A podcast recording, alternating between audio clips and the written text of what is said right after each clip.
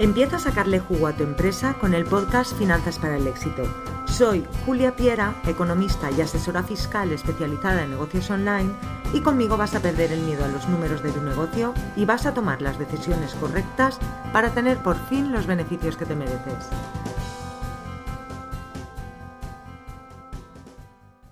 Hola, estás escuchando el podcast de Finanzas para el Éxito de Julia Piera. En este episodio te voy a contar qué requisitos debe cumplir un objetivo para que te sea útil y pueda ayudarte en tu crecimiento. El checklist o los puntos que yo tengo en cuenta a la hora de fijar mis propios objetivos y los de las empresas con las que trabajo es que estos objetivos sean SMART. Podemos traducir SMART como inteligente y realmente es de inteligentes fijar los objetivos de este modo. Es un método muy utilizado, ampliamente aceptado y pienso que muy útil. Principalmente vas a tener que concretar y ponerle números al objetivo. Comencemos con la S. La S significa specific, que se traduce fácilmente por específico. Los objetivos genéricos no sirven para nada. Nunca se cumplen porque no sabes lo que tienes que cumplir. Ser específico es requisito sine qua non, es decir, imprescindible para que un objetivo pueda cumplirse. Vamos a verlo con un ejemplo. Quiero vender más. No es un objetivo específico, es muy genérico. Para hacerlo específico podemos ponerle un número, como quiero vender un millón más. O todavía más específico, quiero vender un millón más de esta línea de producto o servicio. Otro ejemplo, quiero perder menos el tiempo en las reuniones con mis empleados. Sigue siendo muy genérico. Para hacerlo más específico podríamos decir, Quiero tener reuniones más productivas con mis empleados que duren 20 minutos y tengan un orden del día. Vamos con la M. La M significa measurable, que traducimos como medible. Una máxima del control de gestión es que lo que no se mide ni se gestiona, ni se controla o incluso ni existe. Y así es.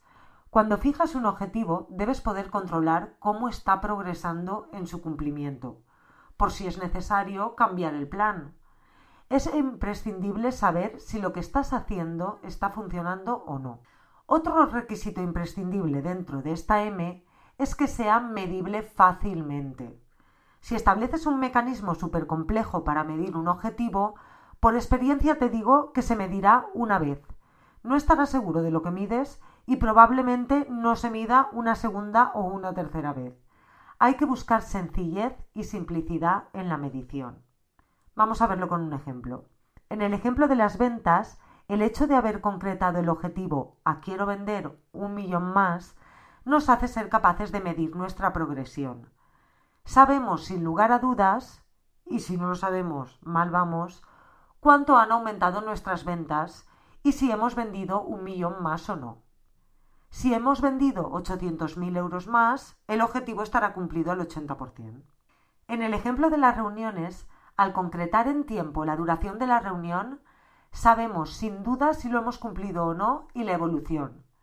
Si antes las reuniones duraban una hora y ahora 45 minutos, estamos progresando adecuadamente y llevamos un cumplimiento de objetivos del 37,5%, ya que hemos reducido 15 minutos de los 40 totales que necesitábamos reducir. Vamos a pasar a la A. La A significa achievable o lo que es lo mismo alcanzable. Podemos fijar objetivos que sean específicos y medibles, pero que sean totalmente inalcanzables. Si los objetivos son una utopía y no son proporcionales al esfuerzo y los recursos, es decir, si no se pueden cumplir con los recursos que tenemos, van a ser desmoralizadores y muy poco motivadores, por lo que de nuevo van a ser inútiles. Si quieres pasar a vender un millón más desde 100.000 euros en un mes, o tienes una cantidad de recursos tremenda o va a ser imposible que lo consigas. Deberías adecuar o bien la cifra de ventas o bien el tiempo que tienes para conseguirla. Con las reuniones pasa lo mismo. Si quieres reducir su duración de 60 minutos a 20 en la primera reunión, va a ser muy difícil. Pero si lo quieres conseguir en tres meses, ya será más factible. Vamos a ver la R. La R se corresponde con Realistic, Relevant, Result Oriented, que significa realista, retador y orientado a resultados. Es importante que los objetivos sean realistas, pero a su vez retadores y orientados a resultados. La expresión ni tanto ni tan calvo o en el término medio está la virtud son reflejo claro de lo que quiero expresar. Un objetivo es malo por quedarse corto o por pasarse. Puede que hayas fijado un objetivo tan fácil para las circunstancias y la marcha de la empresa que podías no haberlo fijado. El objetivo tiene que ser un poquito difícil de alcanzar. Debe requerir un esfuerzo adicional. Pasar de vender un millón a vender un millón mil en una economía que no está en recesión puede conseguirse simplemente por la inflación, ya que supone crecer un 0,1%. Conseguir unas ventas de un millón cincuenta mil que suponen un crecimiento del 5% puede ser retador si se viene creciendo un 2. Otro ejemplo, conseguir reuniones efectivas de 20 minutos en un año es contraproducente, ya que es tan largo plazo que puede llevar a la desesperación. Conseguirlo en tres meses, reduciendo 15 minutos al mes, seguro que es mucho más efectivo. Y por último tenemos la T, que la T se corresponde con time bound, lo que quiere decir limitado en el tiempo. Por último tenemos que fijarnos en el plazo. Si no dices en cuánto tiempo vas a conseguir algo, todo el esfuerzo anterior no servirá para nada. Con el plazo pasa igual que con las cantidades tiene que ser realista pero retador. Es tan perjudicial poner un plazo muy largo como ponerlo muy corto.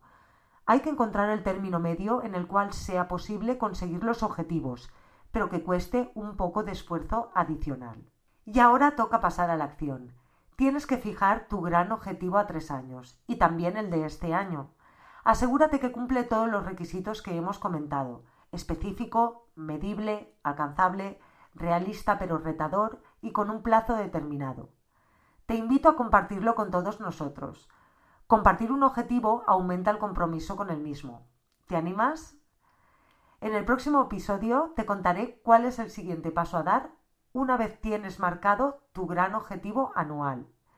Si quieres acceder a recursos gratuitos exclusivos que te ayuden a triunfar con tu empresa, visita juliapiera.es y suscríbete a mi newsletter. También te animo a que me escribas a julia.juliapiera.es y me cuentes qué te gustaría saber o qué problema te gustaría que resolviese en un episodio. Nos vemos la próxima semana, feliz día y gracias por acompañarme. Y hasta aquí el episodio de hoy de Finanzas para el Éxito. Si te ha gustado, suscríbete, deja tu comentario y si crees que puede ayudar a alguien, gracias por recomendarlo. Te espero en el próximo episodio o en juliapiera.es. Gracias por escucharme.